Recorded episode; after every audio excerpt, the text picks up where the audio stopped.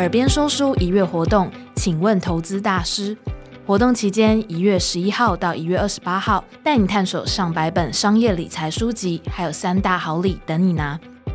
就算是你在投资领域零基础，也能在这里找到适合你的学习内容，带你校准投资心态，建立理财观念，避免犯下错误的决策。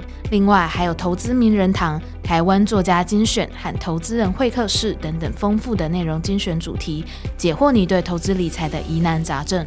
这次活动准备了三大好礼等你拿。好礼一，在指定时间领取说书全畅听三天、七天和十天的礼物卡，解锁五百本以上的逐字稿和心智图。好礼二，四本活动指定书，在指定时间听完说书就能抽实体证书。好礼三，限定时间浏览指定商业理财说书，就能获得成就徽章和 PressPlay Academy 点数五十点。跟着我们一起进入投资理财的世界，掌握自己人生财富的主导权。现在就赶紧打开活动页，看看如何拿下这些好礼吧。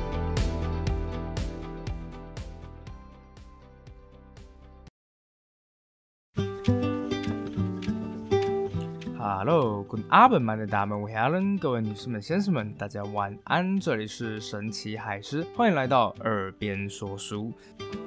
Hello，大家又再一次的见面了。好的，那在故事开始之前，先容我来问大家一个千古的难题：你觉得是人性本善还是本恶呢？说老实话，还是我是写历史的，在我写历史那么长的一段时间里面，其实我也常常看到很多人性的故事，我也常常在问我自己这样的一个问题。但问到最后，其实我的问题改变了，我的问题变成是说。真的有人可以回答这个问题吗？而事实上呢，这本由荷兰历史学家叫做布雷格曼 （Bregman） 他写出来的这一本叫《仁慈》，人类的人，慈爱的慈，就是在尝试回答这个问题。而且坦白说啊，这个问题的答案可能出乎我们所有人的意料哦。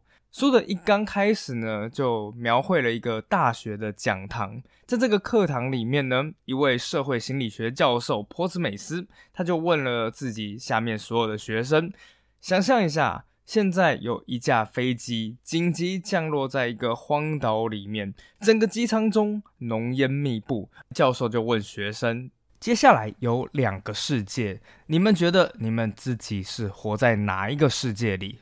在 A 世界。乘客会转头问旁边的人有没有事啊，有没有受伤啊？接着，幸存者会帮助那些最需要救援的人，即使是面对完全陌生的人，他们也愿意奉献出自己的生命。而在另外一个 B 世界里面呢，则是人人争先恐后，完全没有秩序可言，大家都只顾着自己的生命，而所谓的孩童啊、老人还有行动不便者，全部都被恐慌的人群踩踏在脚下。那。你觉得你现在是住在哪一个世界上？来，我们来想想，三秒钟，你的答案会是什么呢？你的答案是 B，对吧？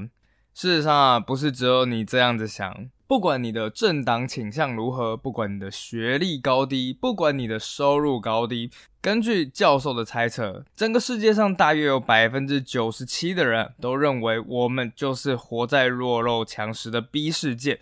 但接下来，教授却讲了一句震撼所有人的话。但事实的真相是，几乎在所有的情况下，我们都是活在 A 世界上。是的，就是那个当有紧急事件发生时，大部分的人都会帮助他人，而不是争先恐后只顾着自己活着的那个世界。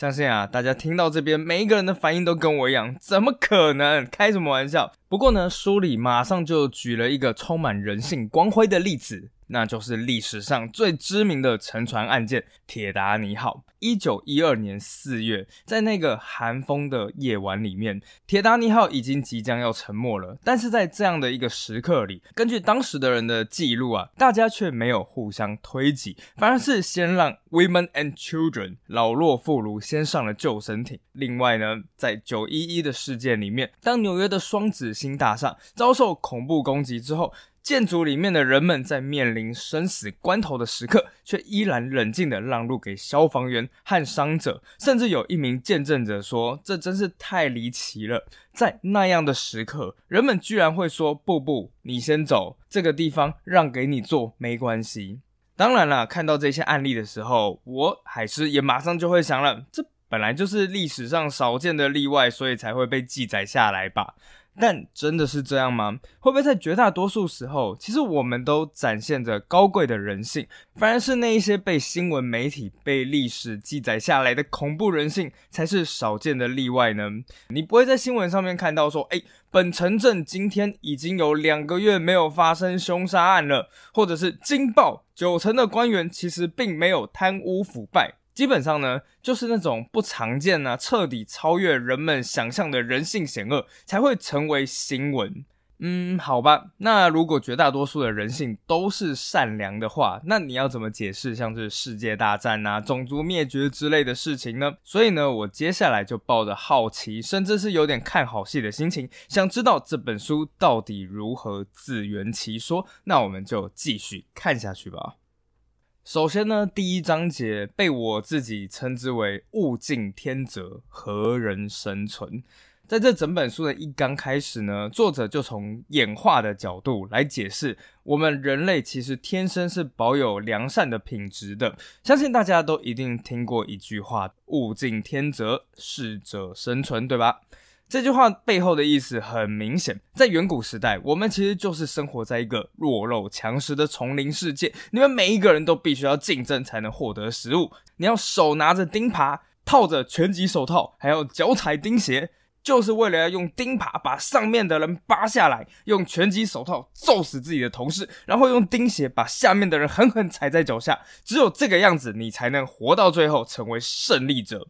听起来好像很爽啦，但其实真的不是这个样子。大家想想看，在你们生活周遭，比方说办公室里面，有没有这种人？如果有的话，他反而可能是第一个被干掉的。在书中呢，就讲到了一个故事。事实上呢，在漫长的演化过程里面，我们其实不是世界上唯一的人类种族。我们这个种族叫做智人。智慧的智，人类的人，但其实，在远古时代里，还有另一个人族，它叫做尼安德塔人。但是啊，这种人种啊，在数万年前就已经绝迹了。那现在出现了一个问题啊，我们智人到底何德何能？我们是哪边胜过尼安德塔人，成功的存活下来呢？是我们比尼安德塔人壮吗？不好意思，并没有啊。在身材上面，尼安德塔人比我们更强壮。如果要比推举的话，我们智人派出的选手最多就是举起六十公斤的杠铃。坦白讲，六十公斤的杠铃在健身房里面真的算是蛮厉害的了。不过，身为一个尼安德塔人，他可以轻轻松松挑战两百二十公斤，所以是非常的健壮的。那既然不是体能的问题的话，那是因为我们智人比尼安德塔人聪明吗？很遗憾，也不是。后来有人去研究啊，最后发现尼安德塔人的大脑比我们还要大上百分之十五。如果要用性能拿来比较的话，我们看起来就像是 MacBook Air，尼安德塔人呢则是 MacBook。Pro，像我现在在用的就是 MacBook Pro，非常非常的厉害，从来都没有给我宕机过。那现在就出现了一个问题了，我们最后胜出的地方到底在哪里呢？根据书中所述，我们之所以能够赢过尼安德塔人，最重要的一个能力，其实就是交流沟通的能力。书中用一个很简单的例子啊，他说，假设尼安德塔人是一个叫做天才族的族群。这些人非常的聪明，他总是会发明一些神奇的东西，比方说钓竿或者是猎捕的方法。不过呢，他们并不太交流，所以就算有一个人发明了一个好东西，其实也很难扩散出去。而我们智人呢，诶，我们就没那么聪明了，但我们是一个叫做模仿族的族群。虽然说啊，我们花了很多很多的时间，才像尼安德塔人一样想通怎么钓鱼，怎么猎捕。但我们会用语言，接着呢，我们一传十，十传百，最后所有人都会获得这项技能。而也就因为这样子，智人在最后的竞争中胜出，成为存活下来的人类。换言之啊，让人震撼的事情是，我们其实这个种族并非是经历残酷竞争中才得以存活下来的。我们存活下来的原因，其实就是因为我们能够合作和沟通。事实上啊，连我们自己的演化都在告诉我们这件事情。很多人都以为，哎，我们一定比原始人更聪明吧？事实上并没有，我们的大脑不但没有变大，反而至少缩水了百分之十。此外啊，我们的长相和身体也变得越来越柔和，越来越年轻，甚至越来越女性化。为什么呢？那就是因为啊，只有最柔和、最善良的人类，到最后反而会有最多的孩子。他的基因才遗传到了现在，所以啊，书中用一句话来为我们这个族群做一个总结，那就是不是适者生存，而是最友善者生存。在接下来的篇幅里啊，书中开始向我们列举了许多的实际案例，这些例子啊，告诉我们，我们这个种族其实并没有那么擅长对其他同种族的人类痛下杀手。即使是在战争的时候，依旧如此。怎么可能在战争的时候，不是两军阵前就彼此这样子厮杀来厮杀去的吗？这时是二次世界大战的太平洋战场，在这些零碎的岛屿上，美军以及日军正在进行着殊死搏斗。而在某天夜里啊，日军突然突袭了美军营地。此时，身兼历史学家的一位上校叫做山缪·马歇尔上校，他也在现场。他发现啊，进攻的日军人数，诶，其实并没有很多。但问题是，尽管日军的人数很少，但他们竟然差点成功的突破了美军的防线。上校非常的讶异，他心想说：“怎么可能？我们美军人数比较多，我们的装备也比较优良，我们还人高马大，为什么差点打输给日本人了？”而最后啊，上校就做了一个学术性的研究，他找来了美军士兵和他们一一的访谈。而就是在这时，上校发现了一个从来没有人发现过的秘密，那就是大部分的士兵事实上在战场上从来没开过枪。是的。在那一个遭受日军突袭的晚上，整个美军营地共有三百多人，但马歇尔上校在调查之后发现，他最多只能确认只有三十多人实际上是有开过火的。事实上，在关键时刻里，绝大多数人都犹豫了。在二战之后，马歇尔上校呢也将他的研究写成一本书，叫《人与火的对抗》。在这本书里面，上校写道。平均正常健康的个人内心通常都有一种没有意识到的对于杀害同类的抵抗，以至于他们不会出于自己的判断去夺走他人的性命。什么意思呢？就是我们会在下意识里面对残杀同类感到抗拒。那另外啊，作者也和我们讲述了一个是他亲自去调查的故事。表示啊，人在物资极度缺乏的情况下，我们以为人就会彼此互相残杀，但事实上并不是。在这样物资缺乏的情况下，我们其实不会互相残杀，而是会互相帮助的。这个故事被作者称之为真实的苍蝇王事件。大家不晓得有没有看过《苍蝇王》这本小说啊？这本小说呢，是一九五零年代的英国小说家叫做威廉·高汀的作品。这本书呢，是在讲述一群小孩被困在孤岛上之后，是如何一步步的脱离了礼教与文明，最后变成一群野兽互相厮杀的故事。长久以来，这本书都被奉为彰显人性险恶的经典。不过呢，仁慈的作者布雷格曼却告诉了我们一个真实的《苍蝇王》版本。事情发生在一九六五年，总共有六名男学生在出海的过程中遭受了暴风雨，最后漂流到一个岛上整整十五个月。不过，当十五个月之后，人们终于发现他时，发现啊，这一些学生没有像苍蝇王表现的那样子互相残杀。相反的，当人们终于找到他时，却压抑的发现，这些孩子们实际上已经建立了一个小型社区，有菜园。有挖空用来存放水的树干，有养鸡场，甚至还有健身房和羽球场。而这一切都是凭借着一把老旧的刀片，还有大量的决心、合作、手工打造出来的。那这时候大家就想，怎么可能孩子不会发生口角或争吵吗？作者也写道，当然了，有时孩子也会发生口角。不过呢，当孩子一旦争吵起来了之后，他们就会强行的暂停争吵。接着呢，两群人分别到了岛屿的两头，各自平静自己的火气。等到冷静下来之后呢，再回来，然后重修旧好。这就是真实的苍蝇王故事。它向我们表述了，在艰困的环境下，其实人们天生是会合作，而非猎杀同类的动物。但作者还是要解决一个最大的困难的问题，那就是人如果真的不会猎杀同类，那究竟要如何解释像纳粹大屠杀或种族灭绝这样的事情呢？事实上啊，在探讨纳粹大屠杀的背后成因时，最有名的就是一个叫做米尔格伦的实验了。这实验啊，是为了要测试人们到底会不会不加思索就盲目遵循着权威者的命令。首先呢，实验组先找来一个毫不知情的受试者，接下来实验人员就会告诉他们说：“你们在这一场实验的任务是担任老师，只要当隔壁的学生做错题目，你就要用你手上的按钮对隔壁的学生加以电击。”当然，隔壁的学生其实完全不是真的学生，只是一个实验组安排好的角色。但受试者并不知道这件事，他们真的就会以为自己正在电击旁边的一个可怜人。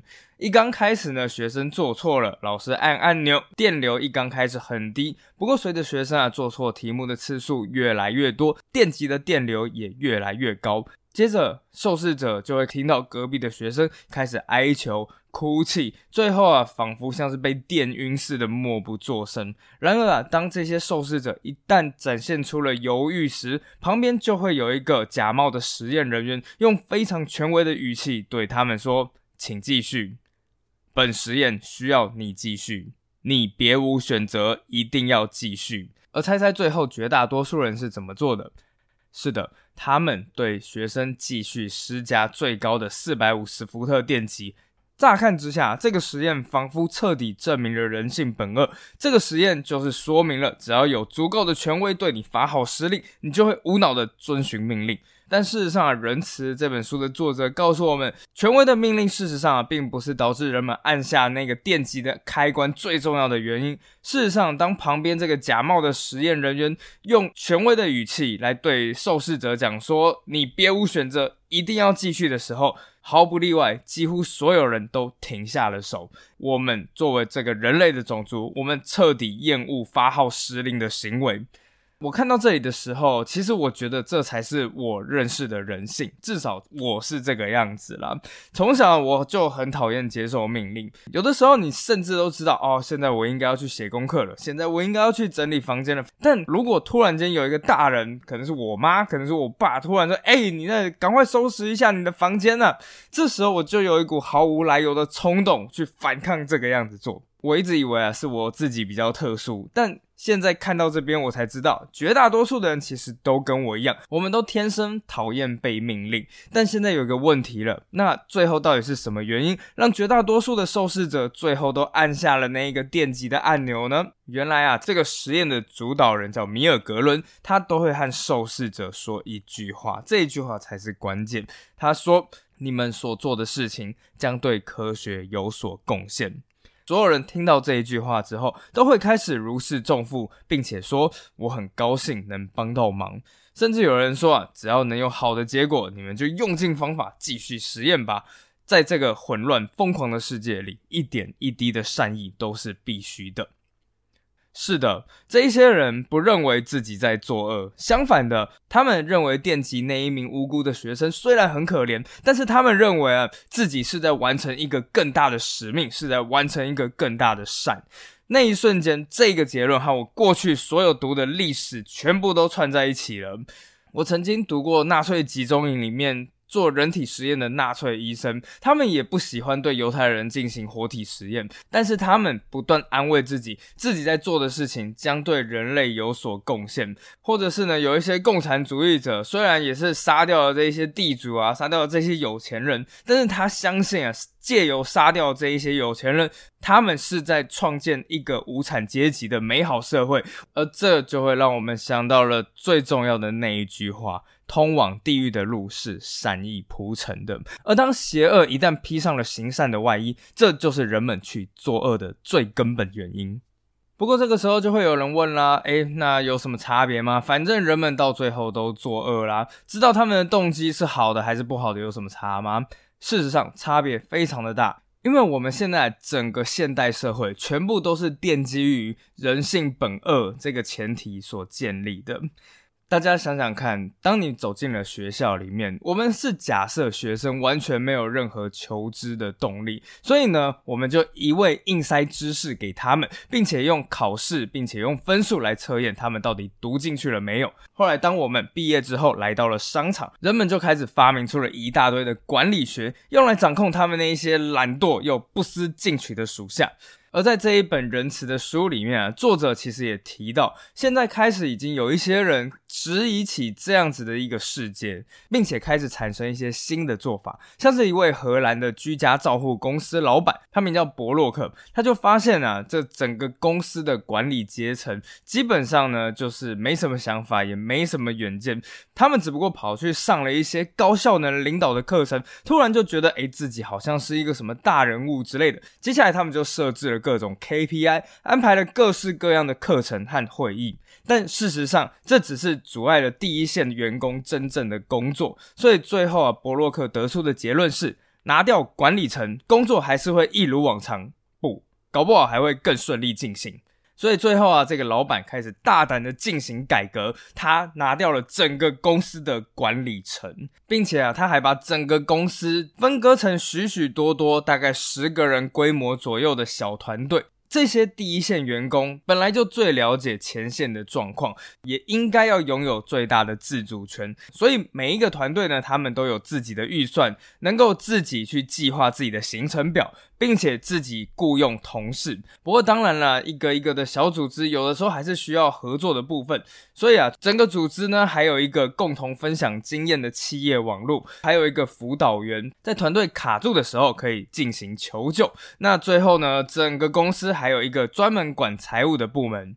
就这个样子了，没有产品经理，没有管理人员，什么都没有。但最后你知道发生什么事了吗？这个组织啊，被五度公告为荷兰的最佳雇主，不管是员工还是客户，他们的满意度都高到不可思议。并且同时啊，组织还持续成长，因为每天都会有看护离开他们原本的组织，跑来加入这个新的大家庭。不过当然啦，听到这里，你会不会觉得真的世界会有这么美好吗？事实上，我也是这么想的，不只是我，甚至是作者自己都不确定。在一场访谈里面，作者布雷格曼他就这个样子说。